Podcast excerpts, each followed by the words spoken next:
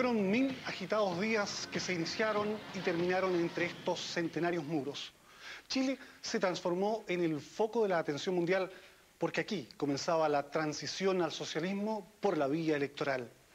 El primer año de la UP fue de sonrisas, de mucho dinero en el bolsillo de los trabajadores y de un éxito fulminante de las políticas allendistas.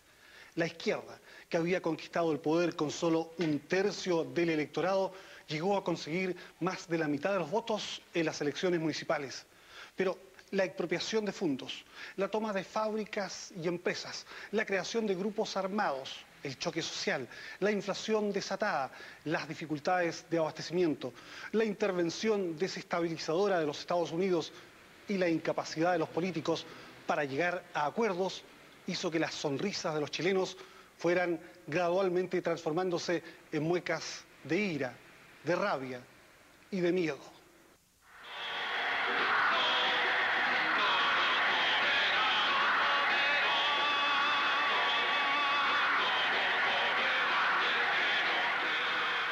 La izquierda sentía con toda razón que estaba entrando a la historia y que cierta parte del mundo se rendía ante los pies de Salvador Allende.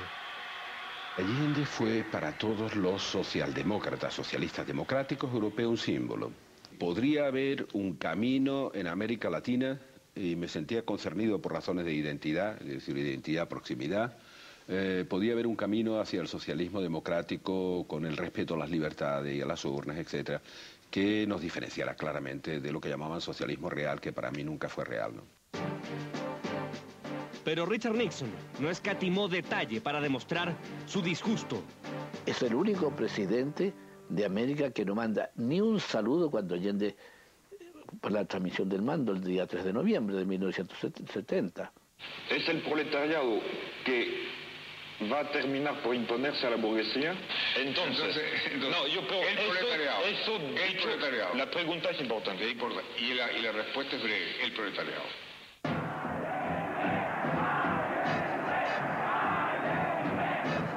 Allende nombró cuatro obreros en su primer gabinete. Dispuso la vuelta a sus empleos de trabajadores despedidos en huelgas. Dictaminó la entrega de leche gratuita a los niños. Estableció un acuerdo entre la Universidad Técnica y la CUT para que los hijos de los obreros estudiaran gratis.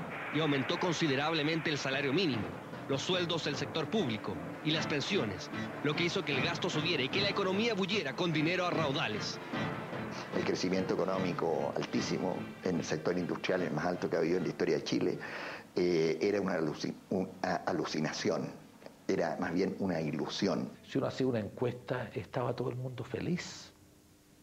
Todo el mundo feliz, tenía mucha plata.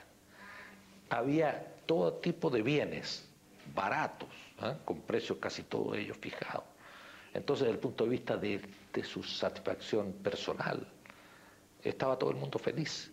Comenzó a estar menos feliz cuando comenzó la inflación a, a expandirse. Algunos sectores de la OPELA insistieron en que aprovechara esa excelente luna de miel para plebiscitar un nuevo sistema político con la derogación de la Constitución de 1925 y la creación de un Congreso unicameral. Los teóricos del marxismo le hacían ver las dudas de que él realmente fuera a ser un gobierno revolucionario. Todavía no han salido los fusiles acá en Chile, o poco, pero es revolución lo que pasa acá. Aquí la clase minoritaria ha sido desplazada y el pueblo... Y ha sido evidentemente, porque si la clase minoritaria estuviera en el poder, no habría nacionalización del cobre, no habría nacionalización de los bancos, no habría reforma agraria, Reggie. Ahora, tenemos la pretensión, y eso sí que lo voy a decir con modestia, de estar creando un camino distinto y demostrar que se puede hacer estas transformaciones profundas que son el camino de la revolución, y nosotros lo hemos dicho, y tú sabes perfectamente bien, que hemos dicho que crear un gobierno democrático, nacional, revolucionario y popular, que abrirá el camino al socialismo, porque el socialismo no se impone por decreto. Es cierto. Entonces, todas las medidas que hemos tomado son, medidas conducentes a Sí, la revolución. Que Allende se amarró más a la ley que a la conducción real de lo que pedía el movimiento. Entonces quedó a medio camino. Pero a las pocas semanas empezaron sus primeros choques con la democracia cristiana. El gobierno abrió un poder comprador que en los hechos estaba estatizando la banca. La DC reclamó diciendo que se estaban violando las garantías constitucionales acordadas para darle su voto en el Congreso.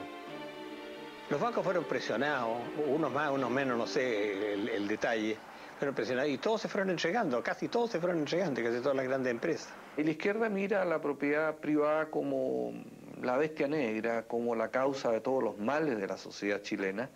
La derecha empezó de inmediato a presagiar que lo que había detrás de todas estas medidas económicas era alcanzar una gran votación en la elección municipal de marzo de 1971. Al comienzo del gobierno de Allende, me llamó, eh, me parece que era senador ya, don Patricio Phillips, eh, que era presidente, algo así, de la Comisión de Hacienda del Senado, o algo de ese tipo. Y me dijo, ¿por qué no me acompañas al Ministerio de Hacienda a conversar con el ministro de Hacienda, don José Zorrilla, militante comunista? Conforme le dije, vamos. Don José Zorrilla es un hombre muy inteligente, pero cero en materia de eh, economía eh, global. La otra es que en realidad la economía es lo de menos.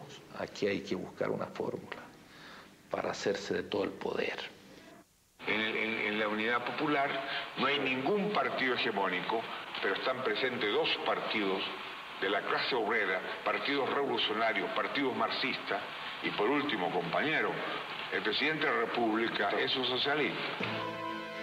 Un destacado abogado de la época, Eduardo Novoa, le planteó a Allende la existencia de un olvidado decreto de la República Socialista de los años 30, que le permitía al gobierno intervenir a una empresa si ésta no estaba cumpliendo con sus obligaciones de abastecimiento. Entonces, empezó la cadena con el uso del famoso decreto 520. ¿Cómo fue el que le quitara su empresa?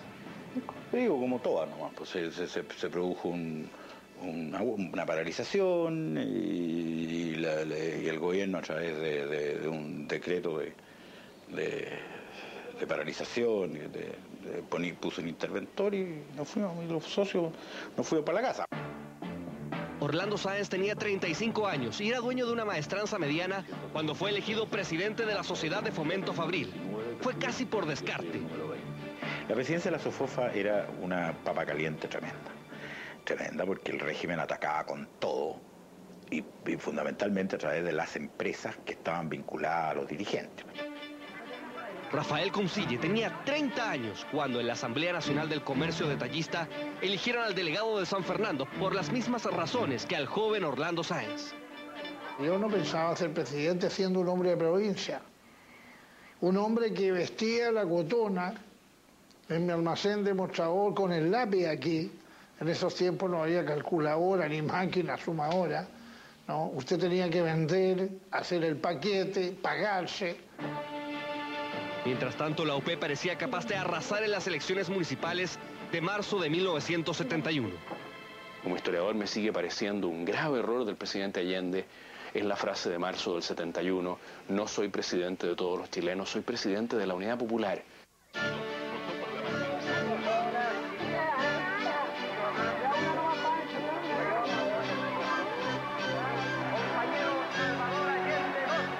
Los partidos favorables al gobierno lograron un poco más del 50% de las preferencias. Parecía que empezaban a pavimentar el camino hacia el socialismo, con una mayoría para Allende, mientras la oposición, que había obtenido el 48%, aumentaba sus miedos. Utilizar un triunfo en la elección municipal para, sobre esa base, avanzar hacia el establecimiento de una dictadura del proletariado. Pero ya a los pocos meses hay una elección complementaria o extraordinaria por Valparaíso, en que fue Hernández Carto contra el doctor Marín. Y gana el doctor Marín. Y, vemos esto que en, esas mismas ¿no circunscripciones, en marzo del 61 había ganado Unidad Popular y unos pocos meses después ya gana la oposición. Por lo tanto, Allende fue mayoría dentro de Chile, solamente unos pocos meses suecos con plataforma, minifalda y marihuana ropa artesanal y colonia flaño, el vitrineo por las galerías Drugstore o la compra de discos en Carnaby Street en la concurrida calle Providencia. un paseo en Austin Mini, la discoteca Hipopótamo y veranear en Reñaca. Esos eran los fetiches de la época, íconos que aún perduran en la memoria colectiva de los jóvenes santiaguinos de los 70. La televisión de entonces contó con ciertos espacios que fueron un respiro frente a la escena politizada que vivía el país. Cada canal transmitió sus programas estrellas. Las teleseries de esos años fueron Muchacha Italiana viene a casarse y Simplemente María. El humor lo puso la manivela y en el baile, Música Libre perseveró en su liderazgo. Pese que algunos consideraron este programa enajenante y que adormecía la mente de los jóvenes alejándolos de la realidad, los bailarines causaron furor.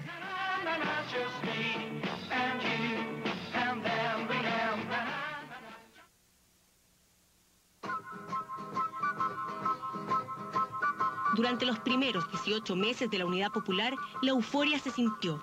Los artistas de izquierda salieron a las poblaciones y al centro de la ciudad. Los cineastas de la Unidad Popular, antes que cineastas somos hombres comprometidos con nuestra realidad social. Cineastas que hacían películas muy rápido y que se llevaban muy rápidamente a las poblaciones,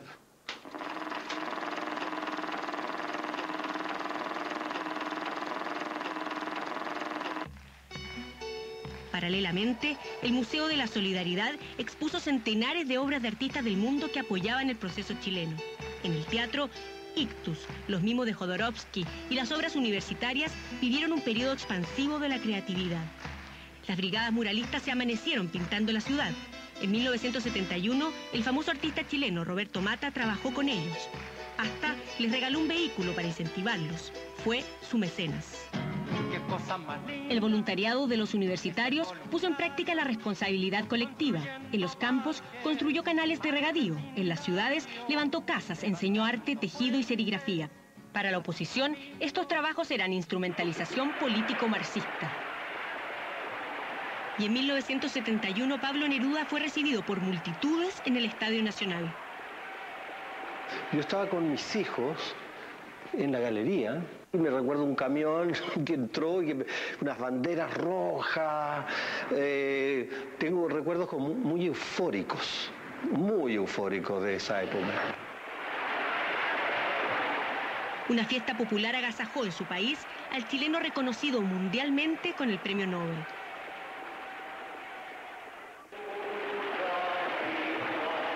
Neruda celebró con el pueblo e hizo saber que además de un Nobel poeta, era un comunista, un artista contestatario.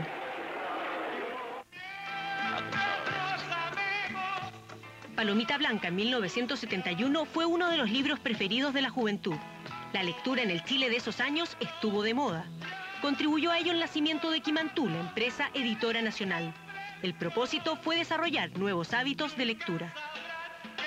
Este mini libro no podía ser más barato. Papel de diario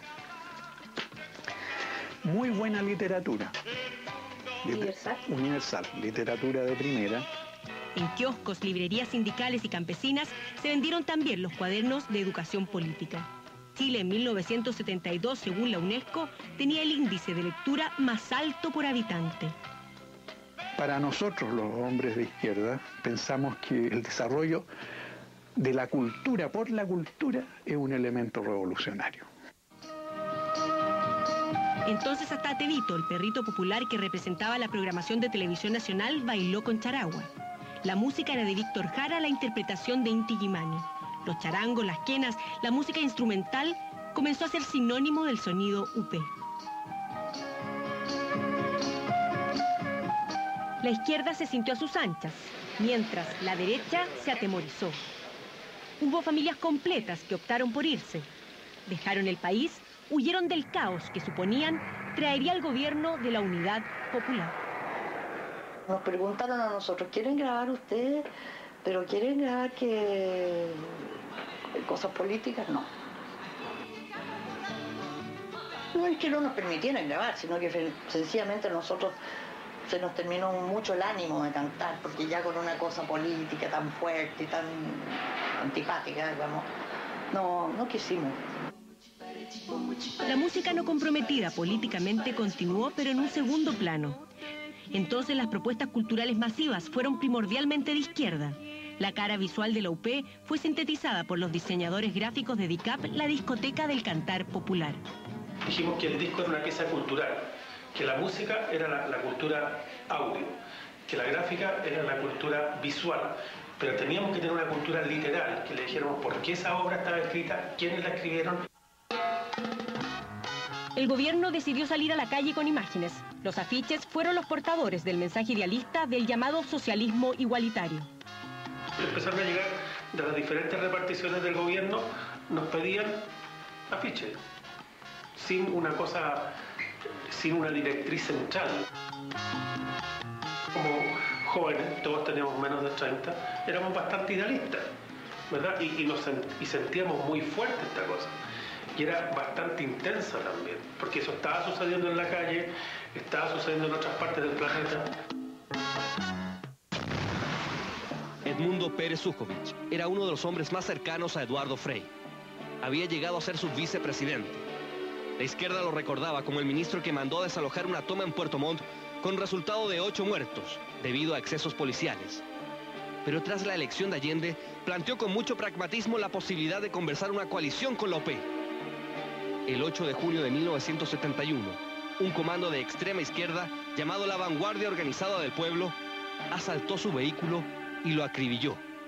Le dije al papá, me vienen siguiendo, parece. Él no dijo nada, miró por el espejo, pero parece que inmediatamente se dio cuenta que algo raro iba a pasar. Entonces yo le pregunté, ¿tiene el revólver? Tratamos de mirar en la caja de guantes, pero no había nada.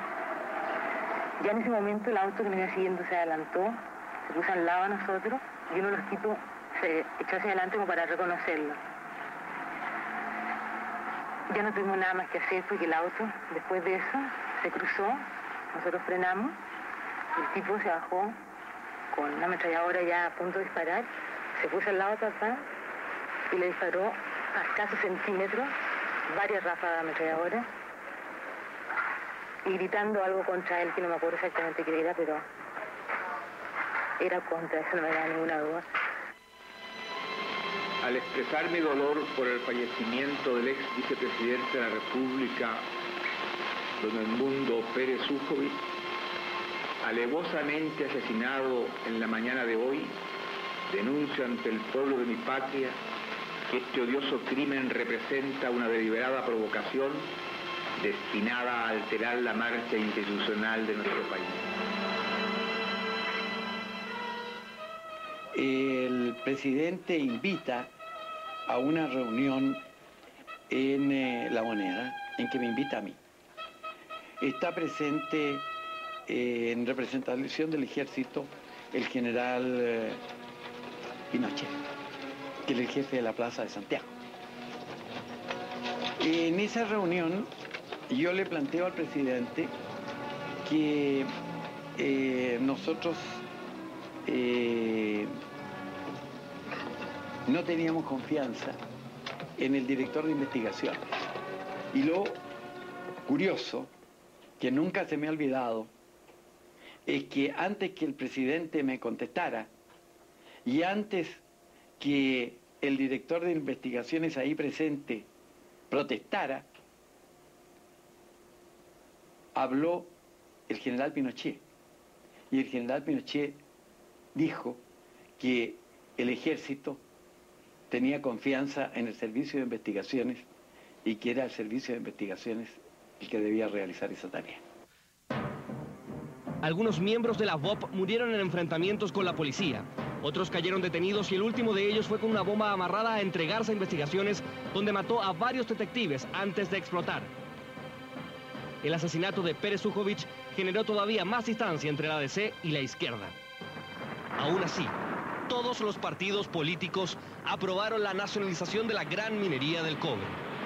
Aunque Allende consiguió un gran triunfo interno, que en la práctica significaba que Chile recuperaba su mayor riqueza nacional, abrió un flanco a su mayor enemigo externo. Más aún, cuando por consejo de Eduardo Novoa se determinó que no había que indemnizar a las grandes compañías norteamericanas porque éstas habían obtenido utilidades excesivas. Eso le dio la excusa necesaria a Nixon para cumplir con su promesa de hacer aullar nuestra economía. Uh, Chile, of course, is interested in uh, uh, obtaining uh, loans uh, from international organizations where we have a vote. Uh, and I indicated that uh, wherever we had a vote, uh, where Chile was involved, that uh, unless there were strong considerations on the other side, that we would vote against them. Lo que sí es fundamental que se entienda que este país no será base de ningún país, solo base de Chile para los chilenos. Ni base norteamericana ni base soviética. Se suspende la cooperación internacional, se suspenden los créditos, cualquier ayuda financiera, salvo una forma de cooperación que se mantiene, que es la cooperación militar. Esto sumado al bloqueo que Estados Unidos impuso a la venta del cobre chileno y a la inflación creciente, fruto de la gran cantidad de dinero circulante, hizo que se sacaran cuentas y que se determinara la necesidad. 200 millones de dólares de esa época. Si no, sería muy difícil enfrentar la crisis económica que se avisoraba. Me acuerdo que sumábamos y restábamos las cifras y decíamos, pero esto es magia, todo lo que nosotros hemos estudiado parece que no, no funciona. Y, y recuerdo que algunas de las proyecciones que hicimos por la expansión monetaria, suponiendo un determinado crecimiento de la economía, nos llevaban a tasas de inflación muy fuertes. La opositora democracia cristiana se descajaba con la partida de un grupo de diputados contrarios a la alianza con la derecha, que ya había consolidado su resurgimiento con el Partido Nacional. De todos estos acontecimientos a que nos estamos refiriendo fueron eh, llevándonos a toda la convicción de que había que unirse para evitar el desastre total. ¿eh? La política de intervención de industrias se había acelerado. Por ejemplo, ya a mediados de 1971, casi toda la industria textil estaba en manos del Estado. Hoy procede a hacerlo en relación con los monopolios textiles privados, que procurará incorporar en forma rápida al área de propiedad social.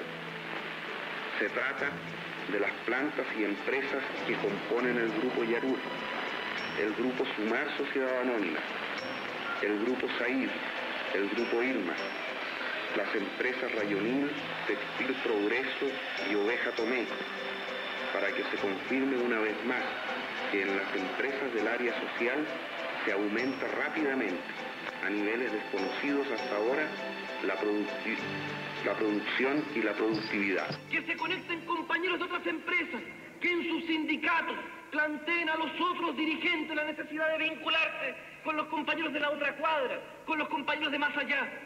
Y así, compañeros, vamos construyendo esa fuerza popular que es la base para avanzar, que es la muralla para detener los intentos de la reacción. ¿Se acuerda de alguna intervención particularmente especial para usted? Eh, textil Comandari. Y me acuerdo patente de ver eh, que salía el dueño llevado por, por, dos mujeres que eran parientes de él, sin duda. ¿no? Como después lo ratificado. Y, yo me recuerdo que en medio de, de todo ese mundo eh, con, esa, con esa pasión, que hacía esas cosas con una cuota de convicción muy alta que las hacía, eh, a mí siempre me quedó como una espina clavada de la imagen de esta persona ayudada a salir ahí de la empresa por su hija con un dolor tremendo el discurso de Allende era, qué escándalo están armando, si nosotros no, no, no tenemos ninguna intención de, de, expropiar la empresa privada, nosotros que, por los manejos económicos de una, de una economía socialista necesitamos 80 empresas. Y está el listado de las empresas. Claro, las 80 empresas representaban, para que le digo nada, el 90% de la producción industrial del país. En septiembre del 71 eh, organicé un, un, una reunión de, empresa, de dirigentes al más alto nivel y mostré, dije, mire, esto es lo que pasa. Mi diagnóstico es que aquí o destruimos este régimen o Chile va a ser una, dictadura del proletariado al más puro estilo castrista. Ya había muestras importantes de desabastecimiento.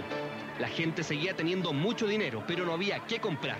Y el comercio tenía los precios fijados por el gobierno que los acusaba de acaparar productos para aumentar la sensación de caos. Primero los productos esenciales. De ese tiempo hubo problemas de harina, ¿no? eh, hubo problemas de azúcar, de aceite. Nos empezamos a descapitalizar porque a nosotros se nos obligaba a vender de acuerdo al precio de factura comprado, al anterior, aunque ya hubiese adquirido el mismo producto a precio nuevo. Entonces, en la reposición que se llama, no podía funcionar. Ese era el cuadro cuando se produjo uno de los hechos más polémicos de los mil días de la Unidad Popular, la visita del líder cubano Fidel Castro.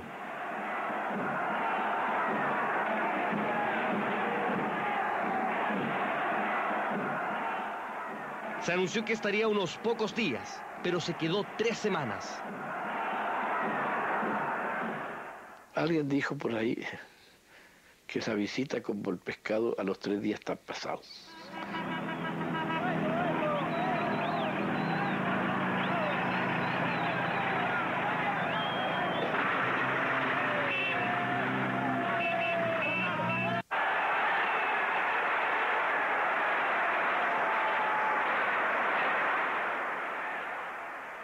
Fidel Castro no me fue a ver. Tuvo un mes en Chile y él no visitó a la segunda autoridad de la República. ¡Que viva la revolución!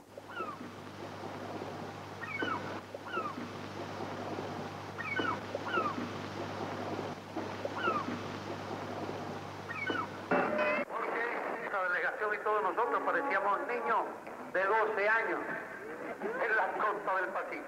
Salvador Allende estaba francamente molesto, diría yo, con la prolongación de la visita. Pero a su vez, él, eh, para decirlo claramente, no se atrevía a decirle a Fidel, mira Fidel, ya hemos cumplido, tú, yo, estamos muy agradecidos, pero hasta luego.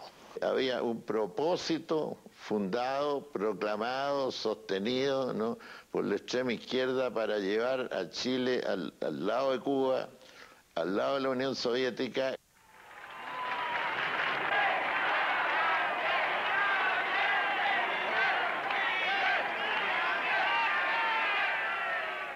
¿De quién era amigo Fidel Castro cuando dice que era amigo de los chilenos, amigo de Chile, ¿no? De la derecha no era amigo, obviamente. Del centro no era amigo porque su posición con respecto a Eduardo Frei Montalva era terriblemente negativa. En un discurso público, Fidel Castro trató, hizo una metáfora diciendo que el gobierno de Frei Montalva era como la prostituta del imperialismo. Partido Comunista era acremente criticado por uh, Fidel Castro, incluso maltrataron a Pablo Neruda. Fidel Castro trabajaba con el MIR,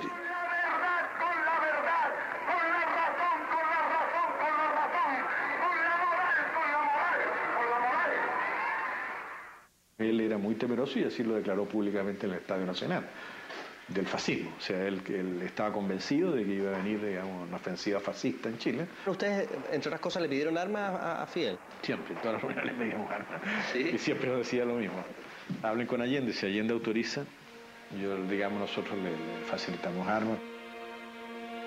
Fidel dejó armas para el GAP, la guardia privada del presidente, pero según Andrés Pascal, Allende nunca autorizó envíos para el MIR.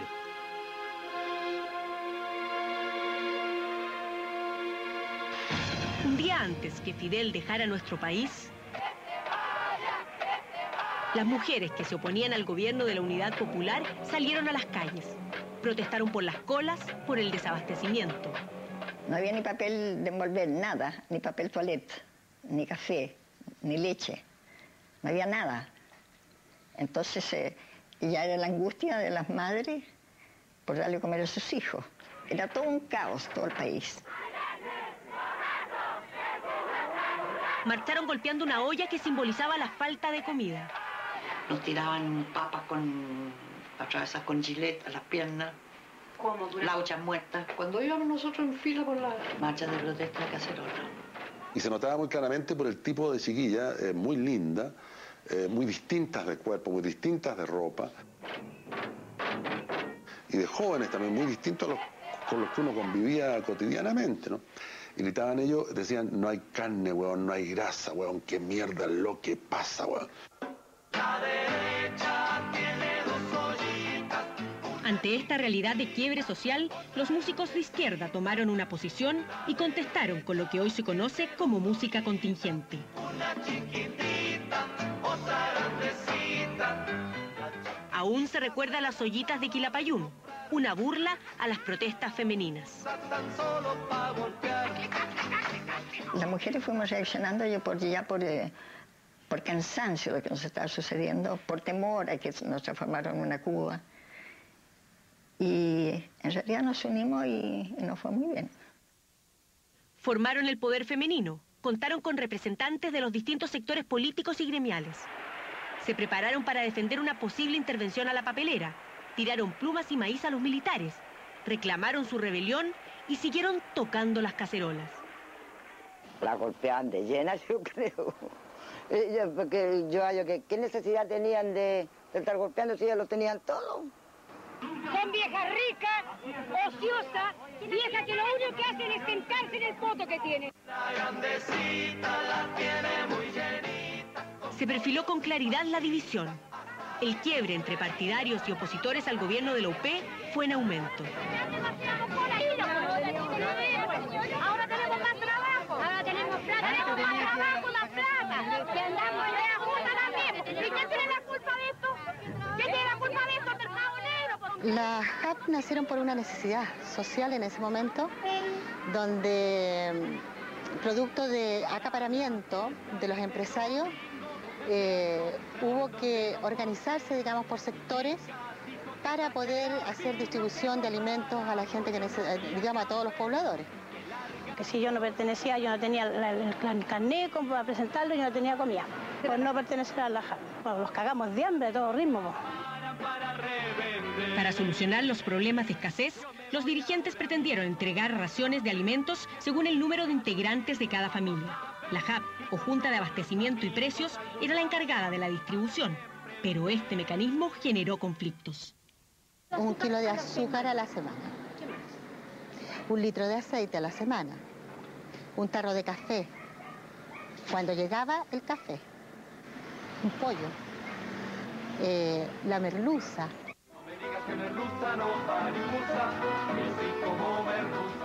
de pronto faltaba, entiendes tú, carne y había que comer pescado porque había que, digamos, cambiar el hábito. Entonces hacíamos la canción de la merluza para convocar a toda la gente.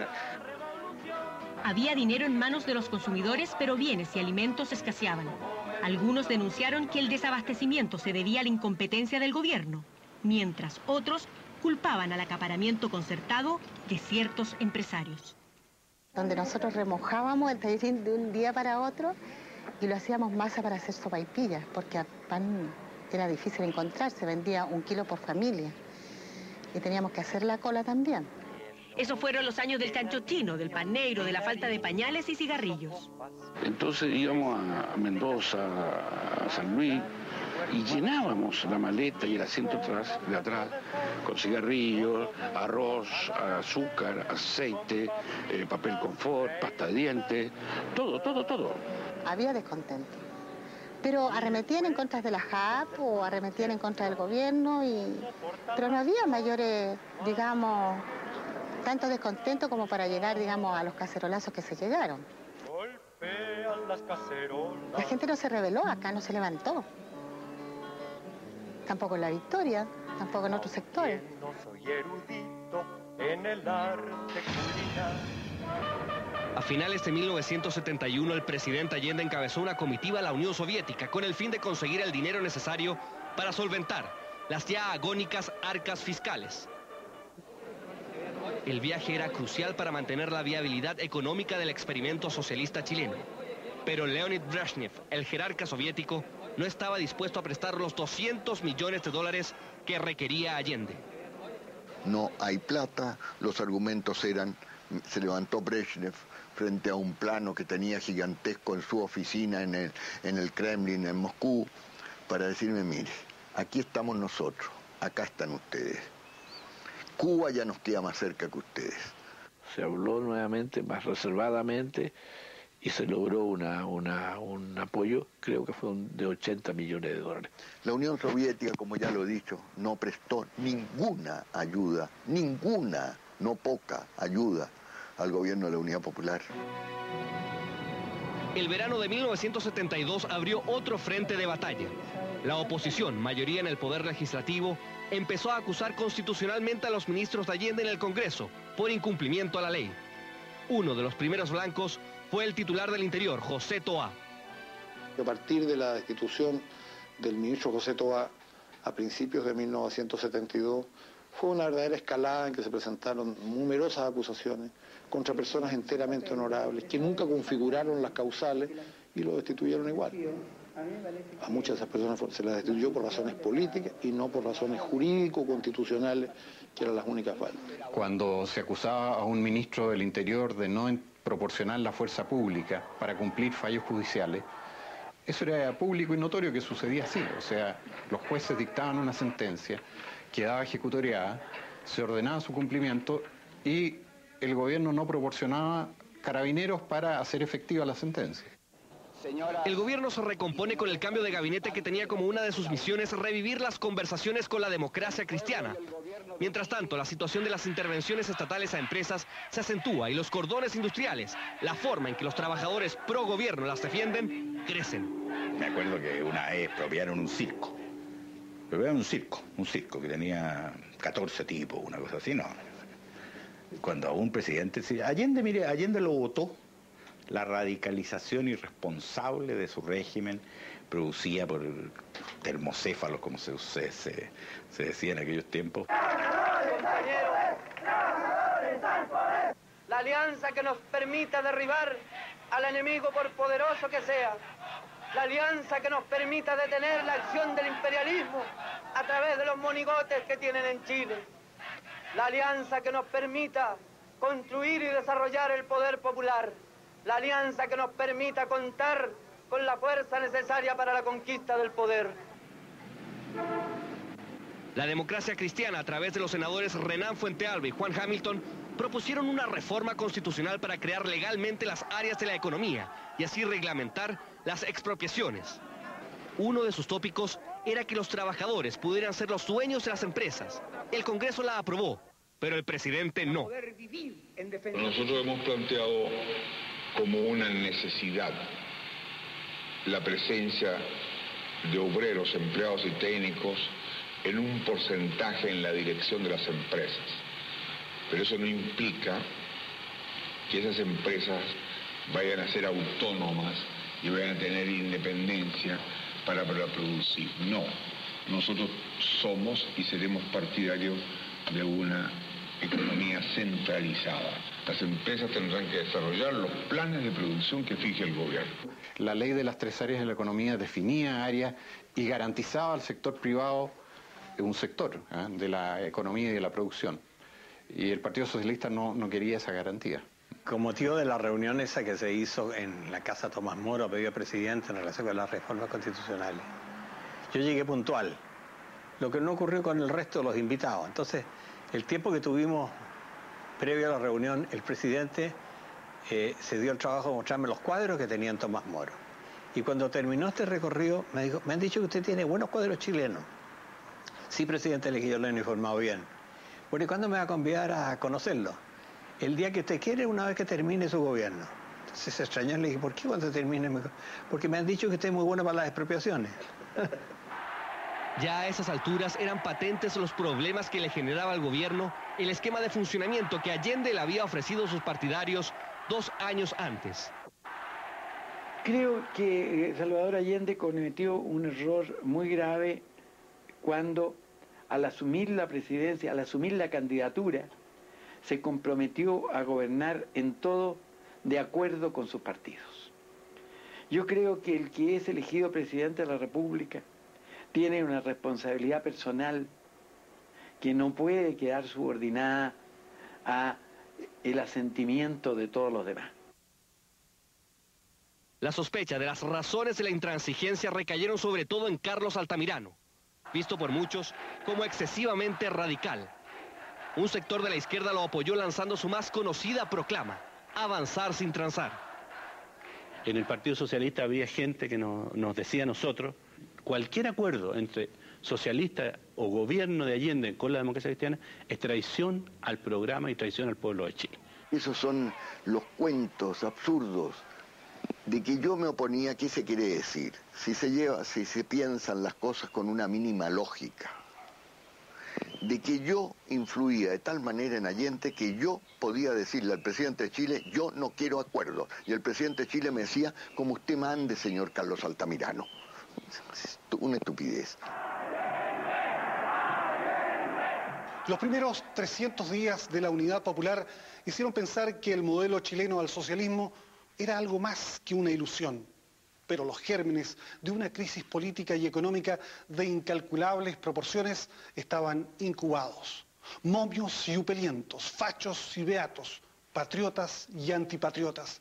El lenguaje común fue registrando una acelerada degradación.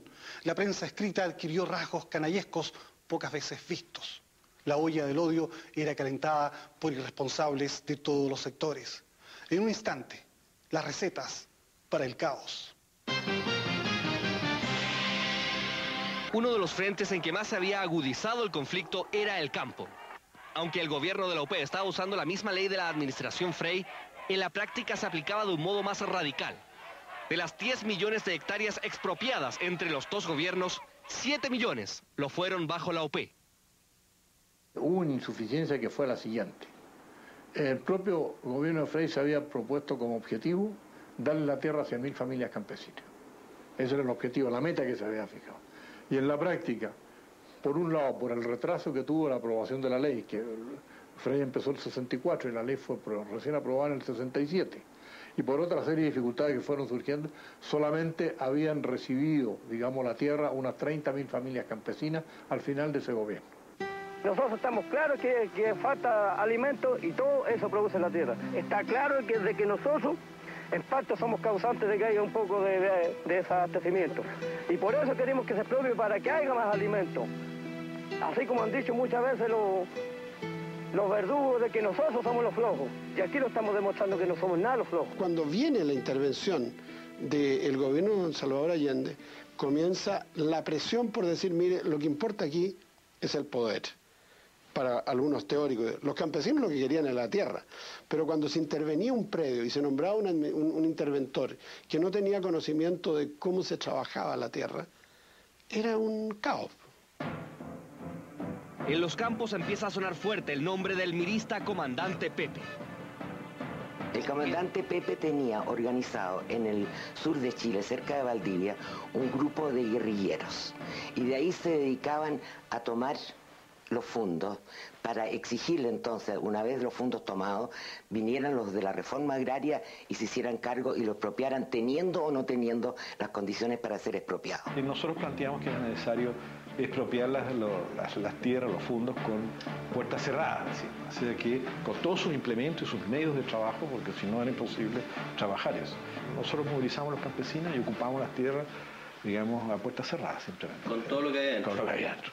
Compañero, yo les pregunto a ustedes, ¿qué posibilidad tendríamos nosotros si los predios que expropiarse? Todos tuvieron con la medida precautoria después a fin de mes. Puede ocurrir que algunos de estos predios salgan con medida precautoria. Entonces, eh, bueno, realmente en ese caso hay que pelear a los tribunales, ¿no? Pero... Compañero, bien. Lo que tenemos que hacer los campesinos es tomarse todos los predios, compañeros, y expropiarse de aquí al primero. En 1972 ya estaba bastante consolidado el peor escenario político para el presidente. Los tres tercios ya eran dos bloques, con la DC unida a la derecha. Pero el juego político hacía rato que era desbordado por la calle. Nosotros lo dijimos y yo lo puedo repetir con mucha tranquilidad, pero con mucha firmeza. Nosotros no queremos la violencia, no necesitamos la violencia, pero la violencia reaccionaria responderemos implacablemente con la violencia de la ley y la violencia revolucionaria si es necesario. Los partidos comunista y socialista tenían aparatos militares. Además, estaba la fuerza del MIR, actuando desde fuera del sistema. El llamado a crear, a crear, fortalecer y multiplicar el poder popular, el poder de los comandos comunales, el poder de los obreros y los campesinos. Los revolucionarios y los trabajadores deben de inmediato extender las tomas de fábricas y fundos, multiplicar las tareas de defensa, impulsar el poder popular. No hubo guerrilleros propiamente tal, hubo gente que no llega a los 1.500, incluyendo el MID y el Partido Comunista, que tuvieron alguna preparación de puntería, de, de armas. Gritando a nuestro presidente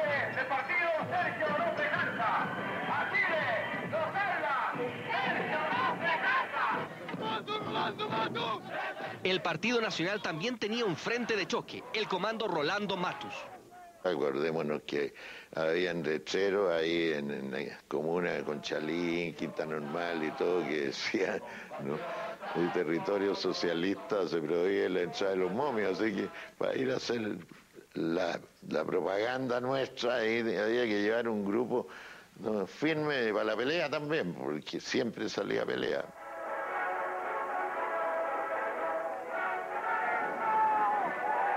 Pero el grupo armado más emblemático de la derecha era el movimiento nacionalista Patria y Libertad, liderado por Pablo Rodríguez y autodefinido como laico, antimarxista y popular. Miembros suyos habían estado involucrados dos años antes en la muerte del general Schneider. Al principio, cuando se forma Patria y Libertad, incluso ingresa la vertiente nacionalista ultraconservadora Jaime Guzmán, pero posteriormente eh, se produce la crisis inevitable entre el laicismo y el conservadurismo ultracatólico, Opus Dei, y finalmente esto explosiona a mediados del 72 y se retira Jaime Guzmán. Las armas que tuvimos las traje yo personalmente desde Argentina en varios vuelos que hice en mi propio avión. Las acciones revolucionarias del MIR se empezaron a sumar actos de sabotaje de Patria y Libertad, que tenía un grupo operativo cercano a los mil paramilitares, mientras el país era rehén de una polarización en la que ahora había armas. La violencia en Chile, los atentados, los sabotajes por la electricidad, el sabotaje a la economía, el asesinato de personas como Schneider y otras personas, lo desató la derecha chilena. Los Patria y Libertad, los Rolando Matos, la seguridad nacional está absolutamente, la seguridad interna absolutamente desbordada también por la presencia de grupos armados, ¿no es cierto?, de extremistas.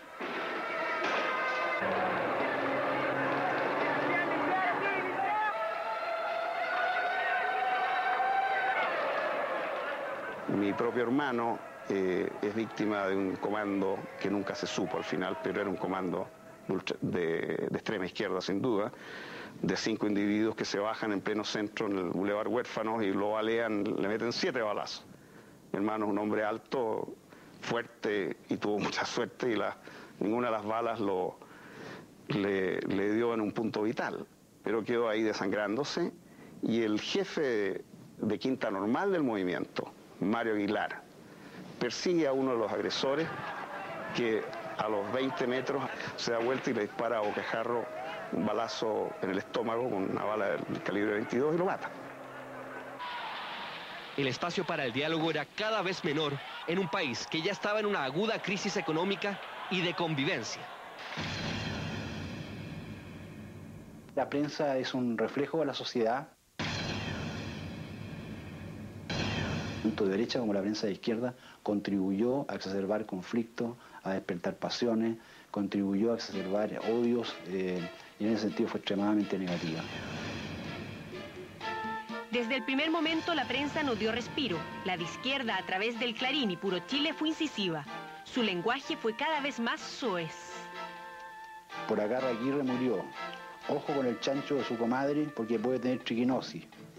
Pato Erwin no quiere soltar al PN, que era un juego de palabras que sean con el Partido Nacional, el PN y el PN. Hay un montón. El enano maldito fue una caricatura que comentaba desde la portada de Puro Chile la contingencia nacional. En un país dividido, su procacidad fue celebrada cuando Quilapayún le compuso una canción. En esos años, la democracia cristiana fue blanco constante de titulares.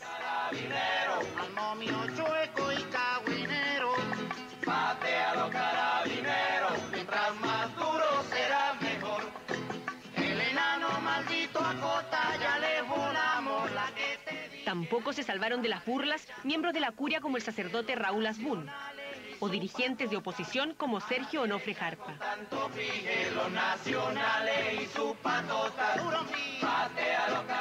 En cambio, para los líderes de la Unidad Popular hubo calurosos y respetuosos homenajes.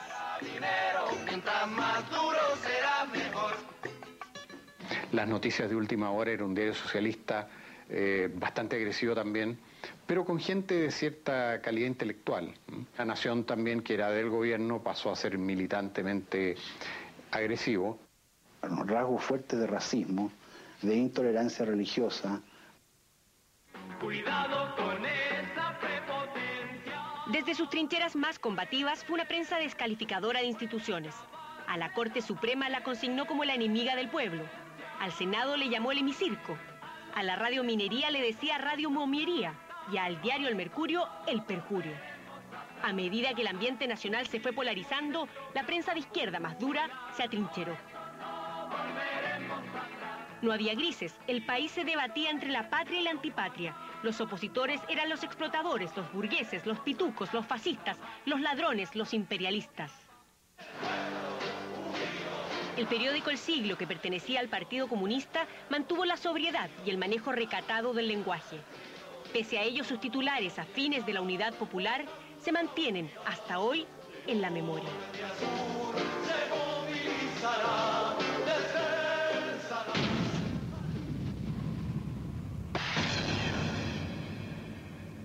La estrategia de la, de la prensa derecha yo diría que fue buscar primero la sensación de un caos generalizado en el país, hacer un llamado al golpe y tercero, un deterioro a la, autoridad. La derecha contó con medios de prensa incisivos para el combate. La revista PEC y CEPA, los diarios La Segunda y Tribuna apuntaron sus principales dardos a las autoridades de la Unidad Popular.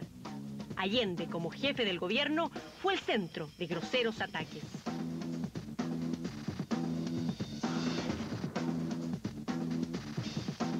Se le trató de mujeriego y alcohólico, de inconsecuente, muy burgués en sus gustos a pesar de su lenguaje revolucionario.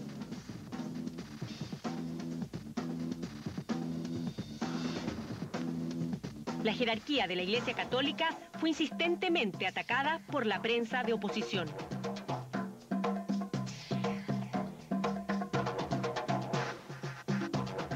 La amenaza de destrucción de la Iglesia por parte del marxismo fue una idea fuerza que se reiteró sistemáticamente.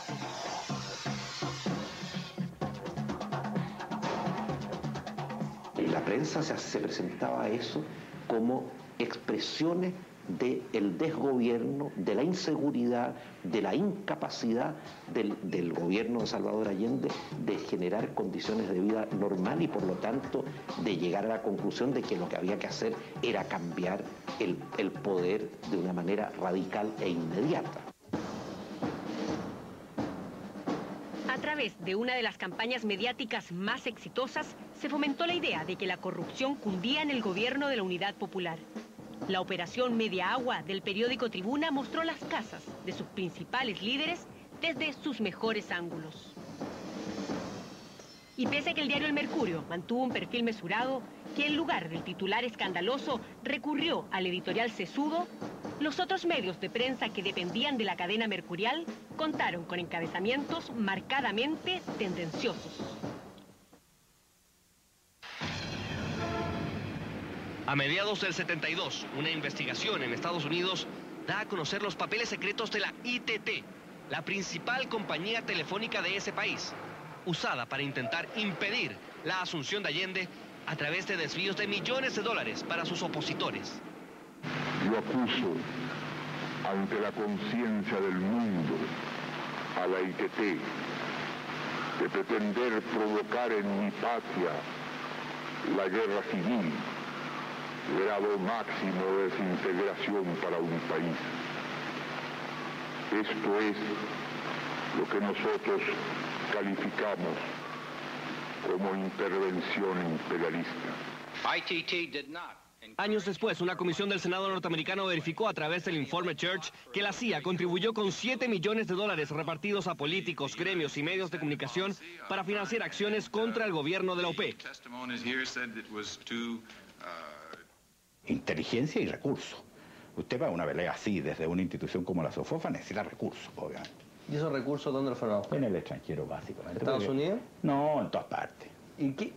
Bueno, se, se habla mucho del, del to- todo el tema de las plata de la CIA. ¿Era fácil llegar a, a- a- a países como Estados Unidos y que la CIA entregara dinero? Pero si la CIA, ¿usted cree que la CIA cuando, yo me imagino, yo nunca, no, no tengo idea cómo funciona la CIA, ni nunca he tenido contacto con la CIA, así que no sé, pero el sentido común le dice a usted que estos tipos para qué eh, van a actuar así. Ellos actúan indirectamente, seguramente, y nosotros era tan, era tan clara la forma en que buscábamos la plata a través del empresariado internacional, que si ellos hubieran querido eh, inyectar plata en nuestra causa, no necesitaban eh, nada, hablar con nadie, era cuestión de que movieran un par de peones. Si queremos los medios de movilización, la solución adecuada, basta ya de artimaña, basta ya de zigzagueo, vamos de frente a la solución. El paro se generó porque el, el gobierno comenzó a organizar una empresa estatal de camiones. Y entonces eh, los camioneros empezaron a protestar porque esta empresa estatal iba a tener una especie de monopolio. por justicia y por menos tramitaciones. Y eso es lo que le hemos venido a pedir a ustedes, la confianza para que este directorio acepte este emplazamiento. Para octubre tuvo una larguísima gestación, tuvimos muchos meses viendo si era factible parar. Levantemos los crespones del paro indefinido, determinante y hasta las últimas consecuencias. Jamás la SOFOFA le va a hacer un desfile en la calle, ¿no es cierto? Le va a paralizar el país. Era obvio que había que hacerlo a través de gremios que tuvieran esa posibilidad. Si hemos de perecer en la miseria y en la bancarrota y en la ruina, hagámoslos de pie vibrantes, levantados y altivos, porque este es el reflejo del roto chileno. El régimen de Allende no cayó el 11 de septiembre del 73. El régimen de Allende terminó en octubre del 72. El paro de los camioneros empezó el 10 de octubre. Los gremios estaban dispuestos a jugarse el todo por el todo, pero debía producirse un efecto en cadena para cumplir con el objetivo. La detención de los dirigentes camioneros abrió el camino. Hoy día se detenía a dirigentes de otro gremio y mañana perfectamente iba a ocurrir algo similar con nosotros. Uno lo advertía que el tono y la forma en que se eh, dirigían al gobierno era una- un tono y una forma de muy radical, muy confrontacional. No estaban buscando acuerdo, no estaban buscando entendimiento. Pocos días después, Cumcille cayó preso. Ya se habían sumado al paro los partidos de la oposición. Separa la cuestión. El paro convocado en octubre de 1972 por los dueños de camiones suma a los comerciantes, a los médicos, los funcionarios bancarios y otros gremios. Esto trastornó todo, trastornó el teatro, el cine. Después terminamos haciendo tareas así como, por ejemplo, eh, ir a descargar eh, a la estación central trenes que traían cosas, porque los tipos estaban en huelga. Entonces nosotros descargábamos lo- los carros, los camiones en La Vega, cosas así. La vital producción cultural de los primeros meses disminuyó ostensiblemente. El caos fue rotundo. Los eufóricos artistas del 70 no pintaron. Los músicos ya casi no cantaron. Larita González y todos los demás, gente de la escuela de, de teatro, de danza, eh, artistas, pintores, de todo el mundo cargando y descargando los sacos, ¿no es cierto?, para llevarlos a los ferrocarriles, para hacer eh, frente al paro de octubre. Yo escribí una canción que es muy trágica, que se llama No, no cierres los ojos, en que digo en el estribillo, cuida tu poder, vete a vigilar, no cierres los ojos, no vayas a despertar como ayer. En medio de una realidad desesperanzadora, surgió una de las últimas expresiones artísticas que aún se recuerdan.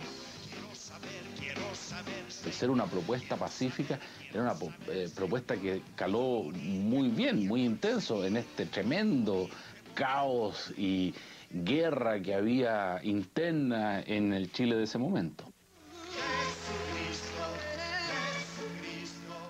Jóvenes hippies dirigidos por Jorge López acallaron el ensordecedor ruido de las protestas cuando estrenaron en el Teatro Municipal en julio de 1973 la obra Jesucristo Superestrella.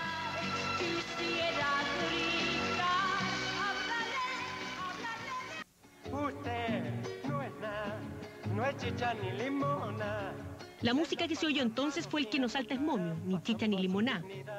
y Onofre Cifrey, que hace referencia a la alianza de la derecha y la democracia cristiana para las parlamentarias de 1973.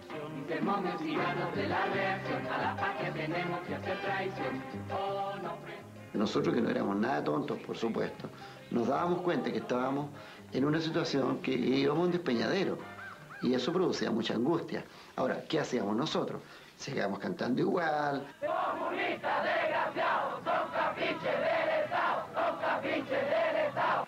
Hubo un desencantamiento. Se empezó a escribir premonitoriamente sobre el golpe en Chile. Parecía no haber vuelta atrás. Cada uno vivía trincherado. La sociedad se radicalizó. La música tampoco dio pie atrás. Por la patria hermosa vamos a ganar, por eso no. Los grupos más extremos de la derecha y de las Fuerzas Armadas también estaban actuando. A mí me contacta un sector de la, de la Armada, el sector que estaba involucrado en el sector en, en el alzamiento, y nos pide al frente de operaciones que participemos dirigidos por ellos con los materiales que ellos nos proveían en apoyar el corte de suministro eléctrico, energía, transporte, eh, ferrocarril. O sea, un- una, una campaña planificada de sabotaje. Gran parte del país estaba paralizado.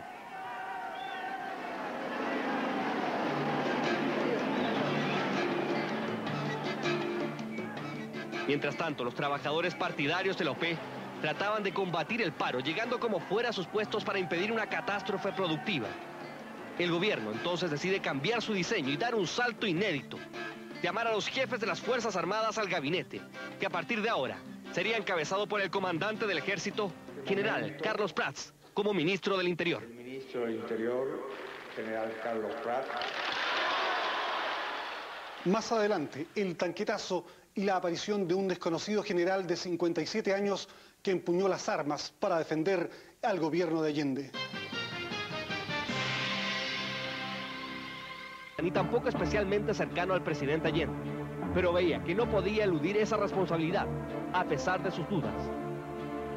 Entonces así que antes de asumir, por ejemplo, la- eh, hubo reunión de, de, los, de los generales y, y todos convinieron en que le correspondía hacer eso.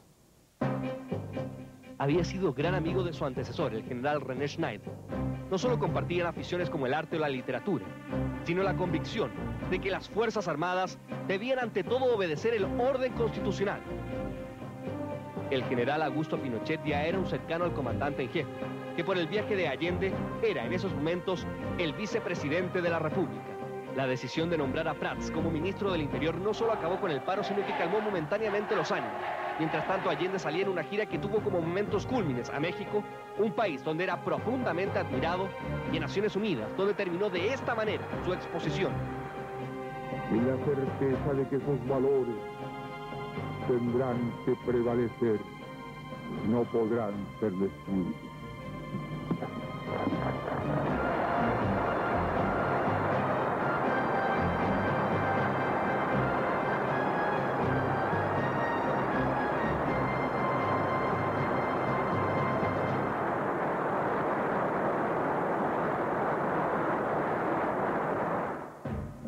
Los partidos de la OP tenían opiniones encontradas sobre la incorporación de los militares al gobierno.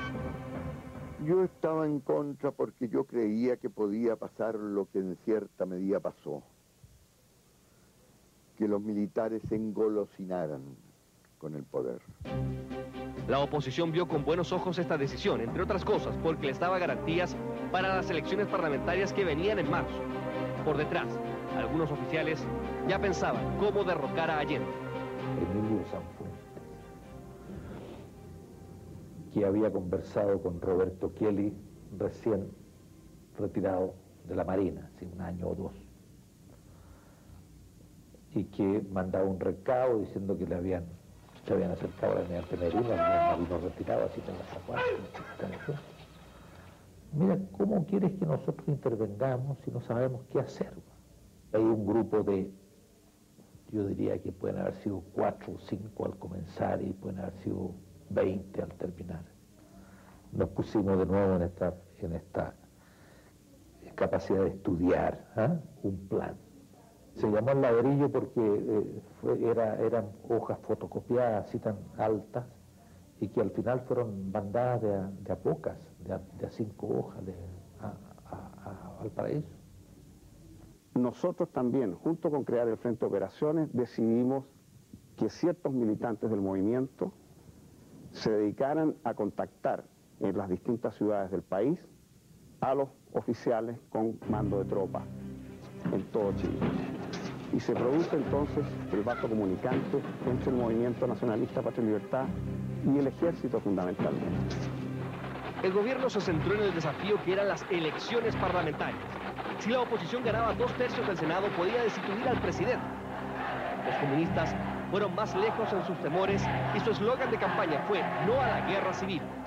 Estaba una revolución, en todo. Pero cuando hay una revolución está latente el peligro de la contrarrevolución. Porque nadie cede voluntariamente las posiciones que detentan. Y ya se, se había llegado a la anarquía total y el gobierno había perdido el control de la situación en muchos aspectos.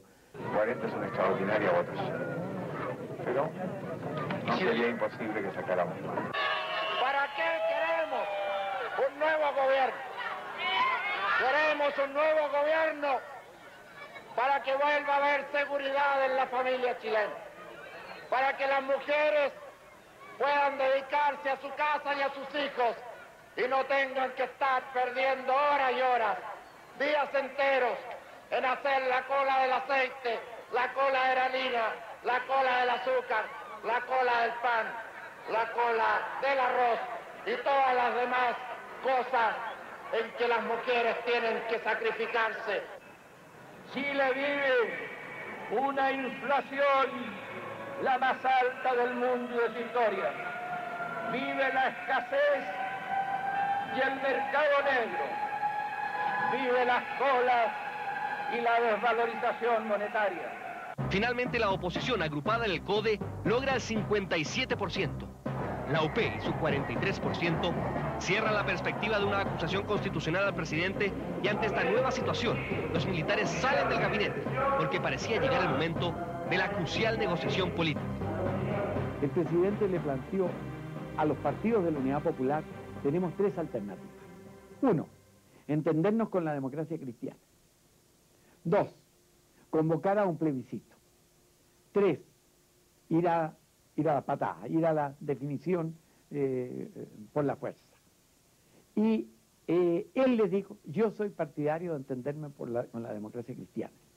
El drama del presidente Allende es que no logró poner de acuerdo a su gente. Y ocurre que en Chile se ha organizado un grupo que se llama la Unidad Popular, existe otro grupo organizado en vastos sectores partidistas o gremiales, que está en la oposición y existe un tercer sector organizado que se llaman las Fuerzas Armadas. Tu argumentación, a mi juicio, es la que conduce en forma más clara y más evidente a la conclusión de que si no puede gobernar ninguno de esos dos otros sectores civiles, no quedan más que las Fuerzas Armadas. porque la gente suelta no puede gobernar las naciones. Algunos sectores de la OP ya hablaban claramente de un posible golpe de Estado.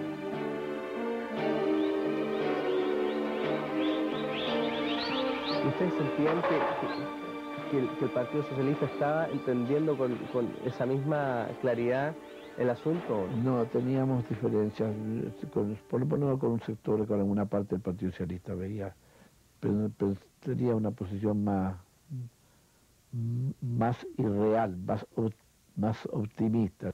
No tuvimos la suficiente realidad. Léase Salvador Allende, Carlos Altamirano, Luis Corbalán, y, sigue y continúa la lista de dirigentes que también tenían influencia, no tuvimos el realismo suficiente para decir lo más que se puede hacer en Chile es un reformismo muy moderado a la manera de un Eduardo Frei. La situación del país ya es extrema. No hay divisas, no hay bienes y no hay diálogo los mineros del Teniente comienzan una huelga que altera de gran manera la producción de cobre. Todo parece estancado, pero Allende mantiene su consustancial optimismo. Nunca lo vi taciturno, nunca lo vi paralizado. Yo miraba a decir, este caballero, ¿cómo, cómo maneja esta situación? ¿Cómo duerme? ¿Cómo, cómo funciona?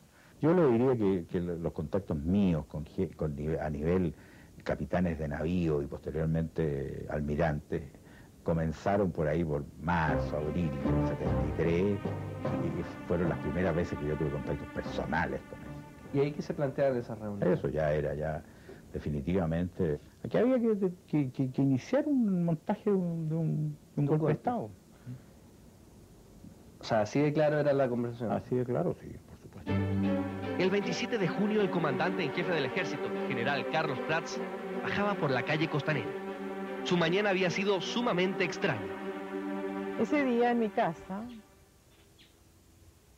se recibió un llamado telefónico que lo recibió mi mamá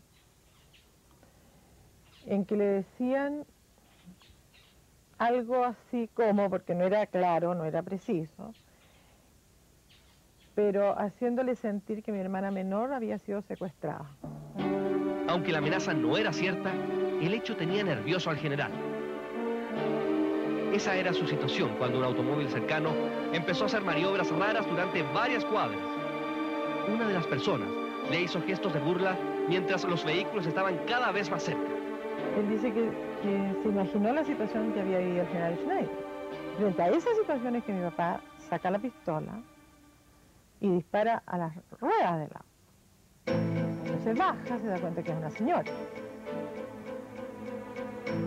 Porque de lejos parece que por el corte de pelo que tenía, en fin, parecía uh, un hombre, ¿no? Una persona le, gritó, eh, mándelo preso, señora. Y ella le respondió, ¿dónde está el carabinero? Escuché claramente, claramente, que una persona le decía a otra, hay que matarlos. En ese momento el general Pratt decía, creí que era un hombre, creí que era un hombre, ¿cierto? Eso dijo y luego dijo, si quieren matarme, mátenme. No sé quién es lo que le había escuchado antes que yo llegara, pero él dijo, si quieren matarme, mátenme. Dos días después, el 29 de junio, el país vio conmocionado cómo un regimiento de blindados rodeó la sede de gobierno. Parecía un intento de golpe de Estado.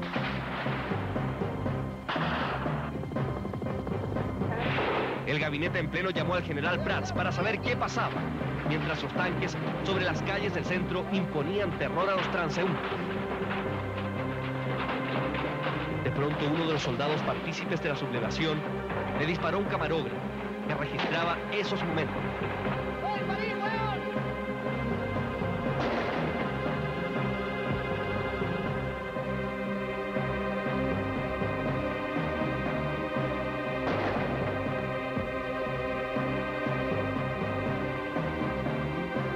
El general Prats tuvo que defender la moneda con el apoyo de varios regimientos.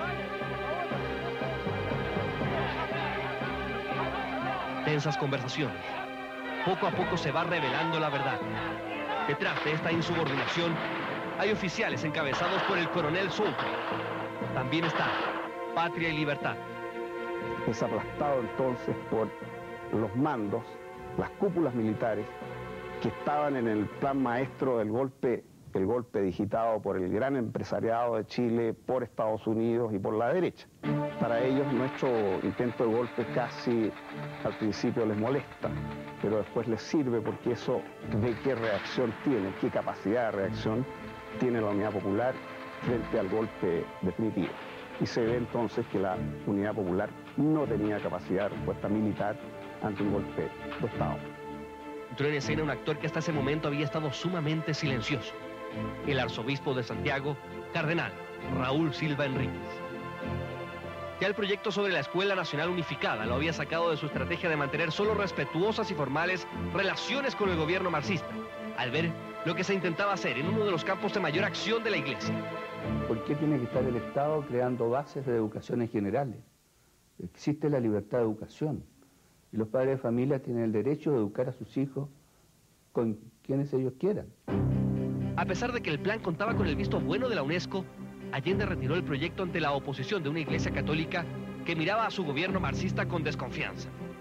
Pero ante la evidencia de un posible desastre político, los obispos le piden al cardenal Silva actuar. En julio del 73, al día de la Virgen del Carmen, el episcopado le pidió a él que redactara esa famosa declaración que termina es el momento de desarmar los espíritus y las manos. Eso abrió un espacio y Allende llamó a dialogar al líder de la oposición, Patricio Elmo, quien le pide un par de días para consultar al Consejo General de su partido.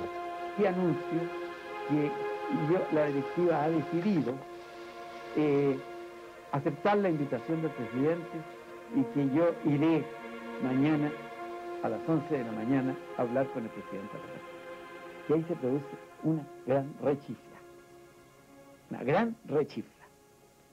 Pero nosotros estábamos preparados, eh, conocíamos que el, ánimo de la gente no estaba para negociaciones, decía, no, si esto no va para más.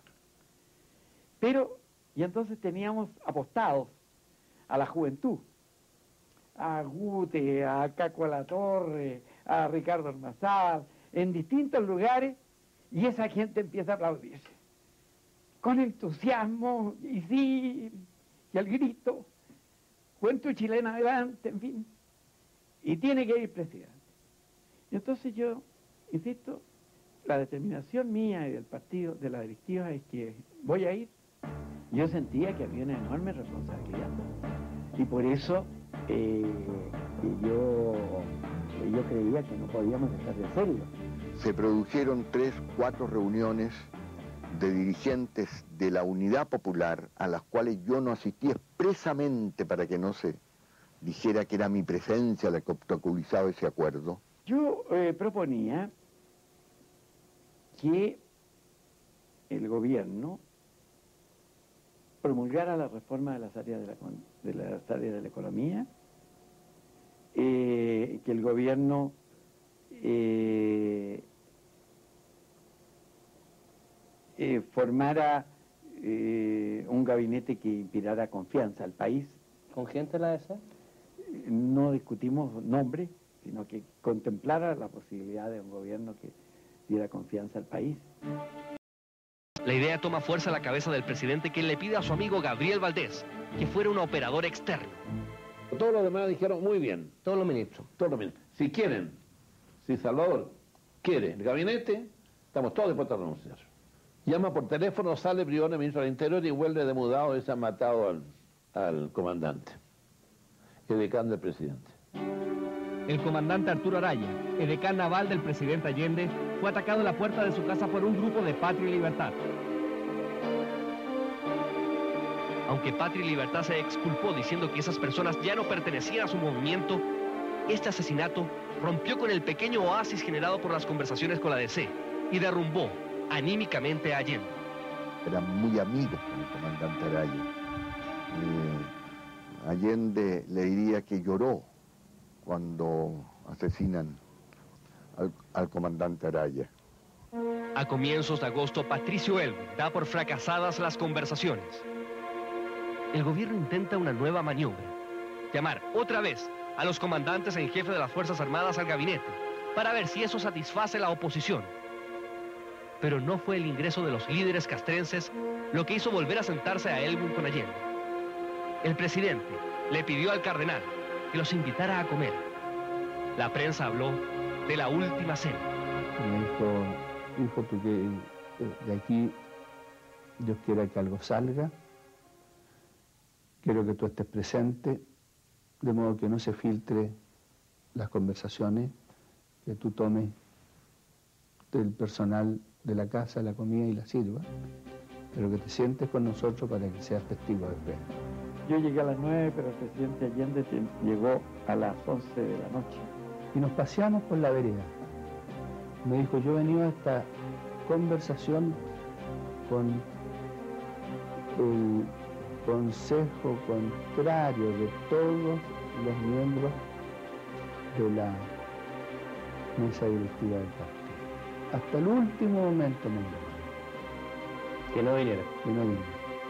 Pero yo realmente vengo como fiel cristiano, no puedo dejar solo el cardenal en esta situación. Se disculpó porque estábamos en plena huelga del transporte y él había tenido un desacuerdo con el ministro del Transporte, que era el general Ruiz.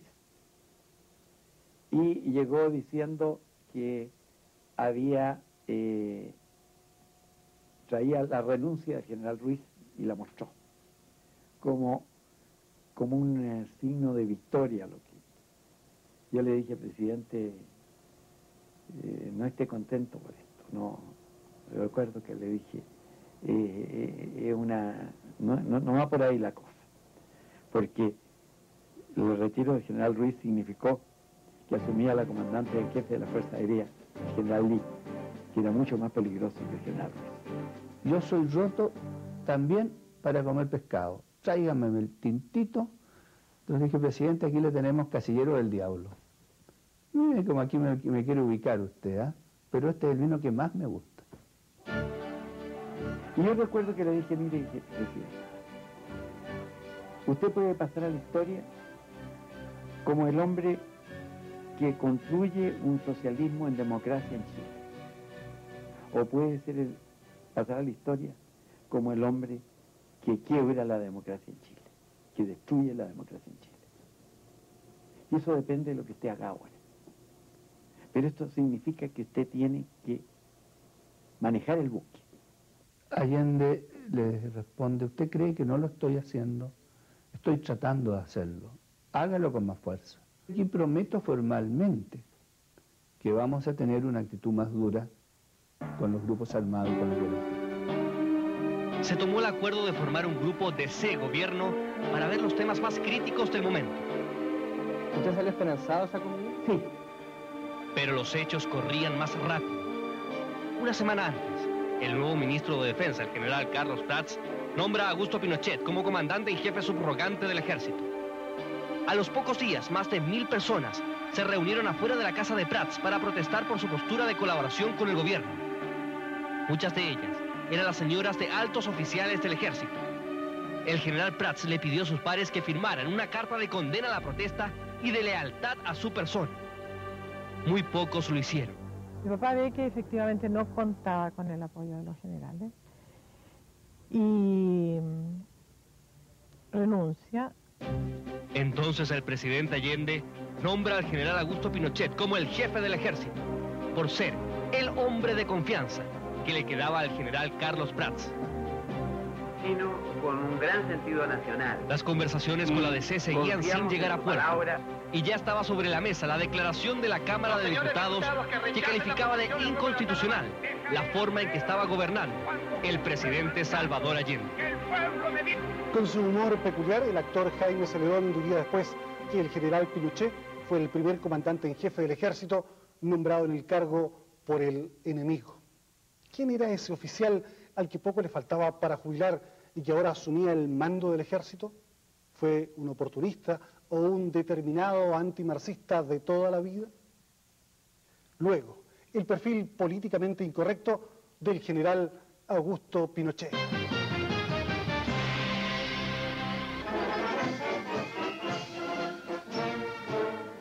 La vida del general Pinochet ha cambiado radicalmente a los 57 años, cuando ya comenzaba a pensar en el retiro. Ha subrogado al general Prats en momentos muy difíciles de la crisis para asumir la comandancia de manera efectiva en agosto.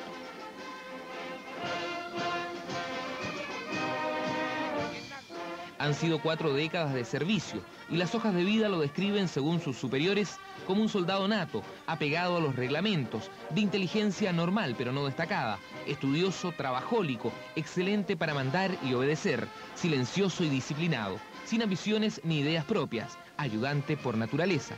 Parece el corolario justo para la vida de un militar abnegado y una vocación que empezó en la más tierna infancia primogénito de los seis hijos del matrimonio entre Augusto Pinochet Vera y Abelina Ugarte Martínez, el 25 de noviembre de 1915 nació en Valparaíso Augusto José Ramón, en el seno de una familia que venía de Chanco y en su origen de pescadores franceses. La poderosa influencia de la madre marcó la crianza de los hermanos Pinochet, una figura dominante y estricta que gatilló un carácter hasta cierto punto obsesivo. Bueno, mi mamá porque mi padre es un hombre buenísimo y él hacía lo que mi madre decía. El carácter ahí era fuerte el de mi madre. Que le gustaban todas las cosas correctas. Esto está malo. Eso. Que era gritona a veces, cuando ella era más hombre. cuando ya tenía sus 15 y 16 años. Le gustaba que los pantalones de su uniforme estuvieran rectos y le decía a la nana, pásale bien el pantalón en la plancha, que quede rectita la línea. Formado los padres franceses, una enseñanza religiosa basada en el premio y el castigo, que Augusto vulneraba arrancándose a los nueve años a jugar a un polígono de tiros, según él mismo revela. De pocos pero duraderos amigos, en esas aulas se inició la amistad de más de 70 años con José Toribio Merino. Pinochet no tenía ancestro militar alguno por el lado paterno, pero a los 14 años ya manifestaba su intención de abrazar la carrera de las armas. Le costó el ingreso. Fue dos veces rechazado por el ejército, primero por edad insuficiente, luego por ineptitud física. En su tercer intento lo logró y doña Avelina agradeció la manda a la Virgen del Carmen vistiendo por años de café. Augusto también lo hacía cumplir cuando andaba de civil. Una religiosidad profunda que la hizo indignarse cuando años más tarde, en sus tiempos de cadete y por la influencia de un superior, Augusto ingresó fugazmente a la masonería. En una época sí. ¿Tú quieres que mienta? No, no te voy a contar mentiras porque las sabría. Pero muy poco tiempo, si es que fue masón. Porque mi madre casi se murió cuando supo. Porque ella era católica Zoom.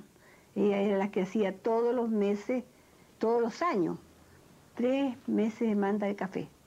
Pinochet al parecer no pasó de la categoría de hermano dormido, pero el dirigente radical Julio Durán Neumann, también masón, aseguraba haber participado en su ceremonia iniciática en una logia. Versiones biográficas no autorizadas sostienen que el padre de Pinochet, que era agente de aduanas, se empobreció a mediados de la década de los 40, hecho que su familia desmiente.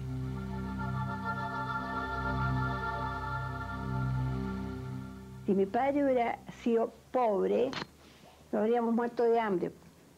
Éramos seis. Se casaron mis hermanas. Y cuando se casaban las mujeres, ellas hacían todos los gastos y si hubiéramos sido tan mala calidad, ¿cómo se fijó la luz en mi hermano, por muy militar que sea? Lucía pertenecía a una familia vasco-francesa de clase media alta. Su padre, Osvaldo Uriart, abogado radical y masón de respetable fortuna, había sido senador por Tarapacá y Antofagasta, ministro del Interior de Juan Antonio Ríos por breve periodo y fiscal de la Corfo, dueño además de un fondo en el sur, el Trapiche, en Talca, su hija cursaba todavía el cuarto año de humanidades cuando Augusto llegó a la Escuela de Infantería de San Bernardo como subteniente y la conoció. El joven oficial era 10 años mayor, por lo que sus compañeros lo apodaban infanticida. Como era tan chiquilla, porque estaba en el colegio, no creo que una niña estudiante en esa época pueda haber tenido muchos pretendientes, porque era mal mirada. Los Iriart Rodríguez superaban socialmente a los Pinochet, pero terminaron aceptando el pololeo, aunque hubiesen preferido un mejor partido para la mayor de sus hijas. En 1943 se casaron y al año siguiente nacería Lucía, la mayor del clan. Luego se sumarían Augusto, María Verónica, Marco Antonio y Jacqueline. En 1946, siendo instructor de la escuela militar, es ascendido a capitán ha elegido infantería como arma. No es un buen jinete, pero además la caballería es mal vista por el mundo político. A esa rama pertenecían la mayoría de los golpistas que acompañaron a Carlos Ibáñez del Campo en su dictadura. Y los ascensos ahí se revisan con lupa en el Congreso. El historiador Gonzalo Vial vincula la inclinación de Pinochet a Infante por esa causa, aunque en lo personal admiraba a Ibáñez. ¿Qué presidente admiraba el general Pinochet? A Carlos Ibáñez a González Videla. Y mi papá admiraba a don, don Pedro Aguirre Cerda porque era amigo. Es trasladado al regimiento Carampangue en Iquique, concretando un viejo anhelo. Le atraía al norte por las campañas de la Guerra del Pacífico que había estudiado en la escuela. En Chile han llegado los tiempos de Gabriel González Videla. Los comunistas son relegados a Pisagua. Pinochet recibe la orden de allanar la oficina salitrera de Humberson y de cuidar a los prisioneros con posterioridad. Augusto conocerá muy bien a los que serán sus archienemigos en el futuro. Se sorprende de la férrea disciplina de los comunistas, mientras en lectura devora las vidas militares de Napoleón, Alejandro Magno y Federico de Prusia, sus personajes favoritos. En 1956, Pinochet es enviado en misión militar a Ecuador. Debía organizar en ese país la Academia de Guerra se quedó cuatro años en Quito, donde la intensa vida social casi le hace perder su matrimonio. También él eh, fue bastante enamorado, porque allá en Ecuador tuvo un problema que doña Lucía se vino de Quito, se vino de Quito al saber una infidelidad grande de él. Lucía Iriart es una mujer de carácter fuerte y la familia de Pinochet lo comprueba. Lucía Iriart ah, eh, lo apartó mucho la familia. Un poco, diría yo. No mucho, pero un poco sí. ¿Lo absorbió? Bueno, ella tiene un carácter dominante. Mónica Madariaga, prima en segundo grado del general Pinochet, dice que el carácter de Lucía con los años se fue acentuando. Bueno, yo con la Lucía tuve que hacer una labor de, filigrana para evitar que, porque ella se ponía celosa de cualquier mujer que estuviera en el entorno. Le pasó con cualquier mujer que trabajara cerca de Augusto Pinochet, pero era absurdo, ridículo y tonto que le pudiera haber pasado conmigo, y no le aconteció conmigo en cambio, salvo por una talla tonta que le echó el almirante Merino en una oportunidad. Y la Lucía ve que el almirante me tiene abrazada, que no me soltó. Entonces le dice, ay, Pepe, le dice, estás abrazando a la Mónica. Por ti lo hago, pues niña, le dijo. ¿Cómo que por mí? Claro que lo hago por ti, le dice. Porque si no lo hago yo, lo haría tu marido. Oye, nos dio un codazo la Lucía los dos que caímos sentados con Pepe Merino, que llegamos a levantar las piernas y ella siguió de largo y no, ya no nos miró más ya. Pinochet ha ascendido normalmente, de mayor a teniente coronel en 1960. Avanza los escalafones institucionales sin mayores reparos, hasta que en 1967, cuando debe convertirse en coronel, alguien recuerda el incidente de Pisagua, su paso por la salitrera convertida en campo de concentración dos décadas antes. El lugar donde se encontró por primera vez con Salvador Allende y le impidió que ingresara a ver a los presos políticos. Cuando pidieron los antecedentes y recordaron que el jefe de la campo de concentración de Pisagua en tiempo de González Videla era un capitán, Pinochet, y que cuando llegaron los militares, que llegó la delegación del Senado y de la Cámara de Diputados a visitar en tiempos de González Videla el campo de concentración, el jefe del campo, este oficial Pinochet los rechazó. Dijo que no podían, no tenía autorización, que tenían que pedir al alto mando. Y se produjo una trifulca eh, y después fueron admitidos al día siguiente. Llegó la Contraorden de Santiago, Entonces querían saber si era Pinochet este, cómo era, si era el mismo. No hubo acuerdo, dijeron que era imposible, que esto, que el otro, y en las dudas se abstuvieron y lo dejaron pasar. O sea, eh, Pinochet se salvó por la mala memoria, nada más, de los chilenos. Pinochet es más tarde subdirector de la Academia de Guerra. Tiene como alumno ahí a Manuel Contreras Sepúlveda, el que le propone un trabajo teórico, la creación de un servicio de inteligencia nacional que no existía. Con los años y ya en el poder, recordará ese ensayo y llamará a su autor. Entonces un día, a un curso de inteligencia que estábamos haciendo en la academia, yo le hacía clase y le puse como eh, trabajo escrito final eh, el crear o que me dieran las ideas principales y orgánicas de una dirección de inteligencia nacional que en Chile no existe todavía, ni existía. Y había que pasarle al subdirector la solución de uno, del profesor. Y yo se la pasé y le puse DINA. Dirección de Inteligencia Nacional, DINA le puse, y le pasé la orgánica y todo lo demás. Eso fue por allá por los años 60. Y el 73 Pinochet se acordó, porque guardaba todos los papeles que se le entregaban. Entonces se acordó y mandó a buscar a Tejas Verde, en el mes de noviembre, a principios de noviembre. El 12 de noviembre me presenta la, la DINA ahora en serio. Ya integrado al generalato, Eduardo Frei Montalva nombra a Pinochet intendente en Iquique. El general es un hombre de memoria proverbial y de enemigos eternos. No tolera la deslealtad y no perdona las faltas. Andrés Saldívar es ministro de Hacienda y llega de visita a la capital regional nortina. Pinochet le ofrece una cena de recepción. El secretario de Estado demócrata cristiano llega muy atrasado y el general se lo reprochará 30 años después, cuando se vuelven a ver en el Senado. Y yo nunca me voy a olvidar, de lo que usted me hizo en Arica, el año 69. Y yo, yo me recordaba que lo que había pasado. No lo había hecho intencionalmente. Yo llegué atrasado a una comida en que el presidente Frey había invitado a quien era el jefe de la división y que era don Augusto Pinochet Ugarte. Pero a él no se lo había olvidado. Pero yo le dije entonces y le respondí, pero usted me hizo algo peor. Le dije. Pues lo, por lo último, lo mío, le dije, fue una mala educación. Pero usted me exilió, le dije. Pero cuando le decían, le hacían algo, olvido, perdono, pero no olvido. Federico Willoughby también lo conoció como intendente de Iquique y se sorprende entonces de sus ideas progresistas. Entonces me convidó a su casa y ahí nos conocimos. Y yo advertí que él era una persona con, eh, con eh, algunas inquietudes eh, de orden ideológico mmm, poco comunes, digamos, a los militares.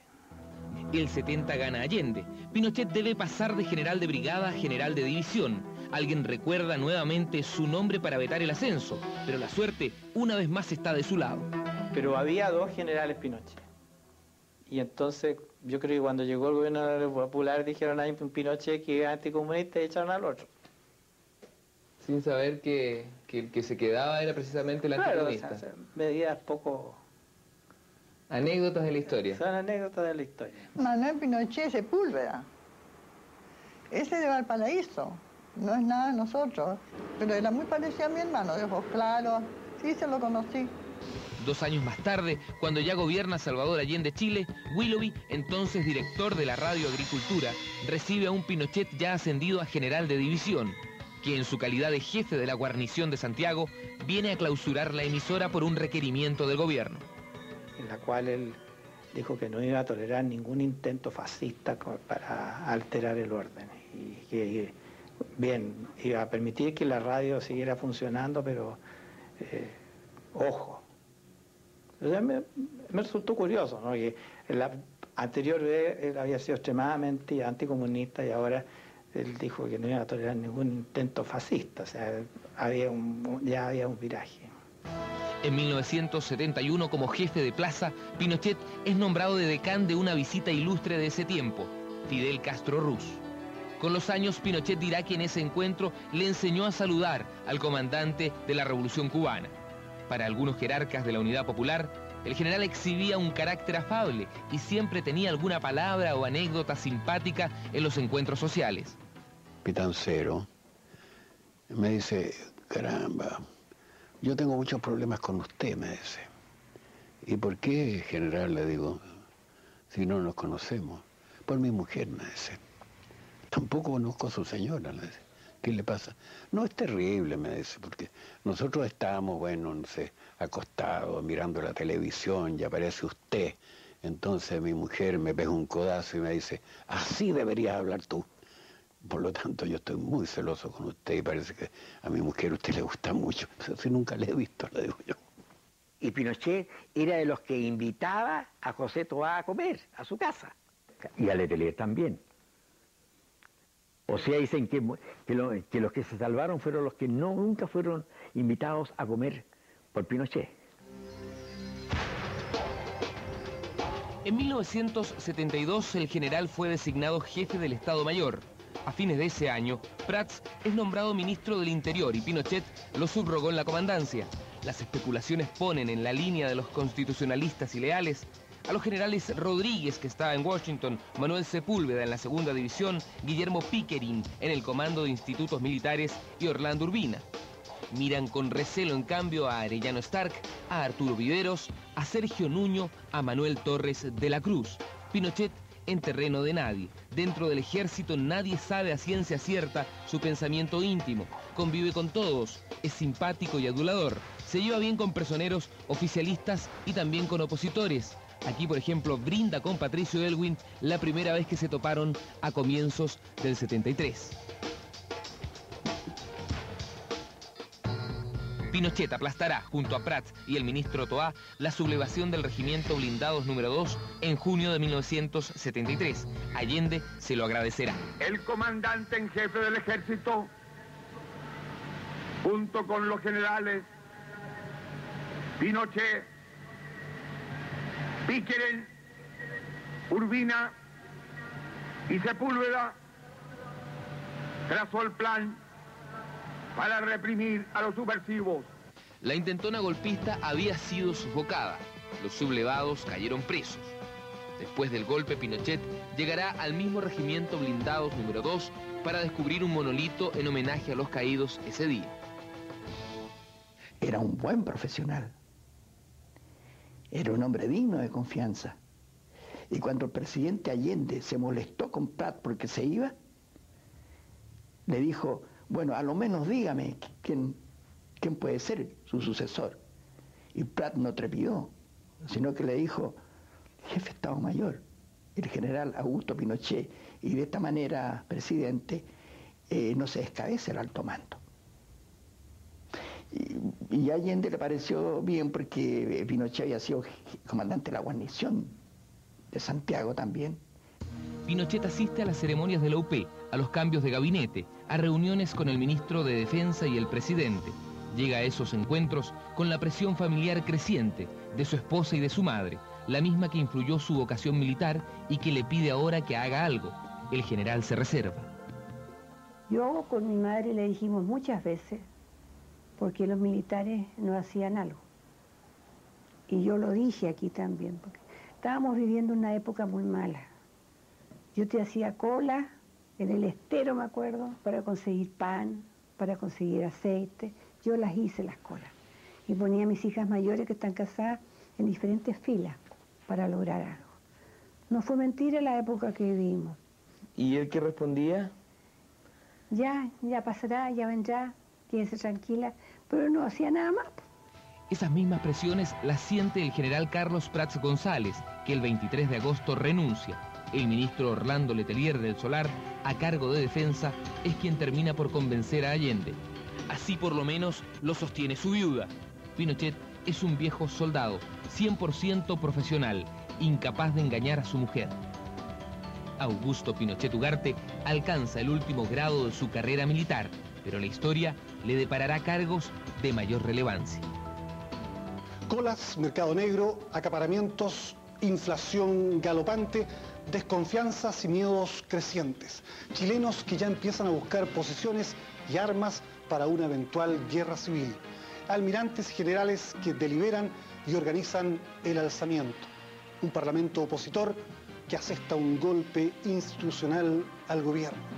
Un presidente asediado que comienza a pensar en un plebiscito para que el pueblo resuelva la crisis política.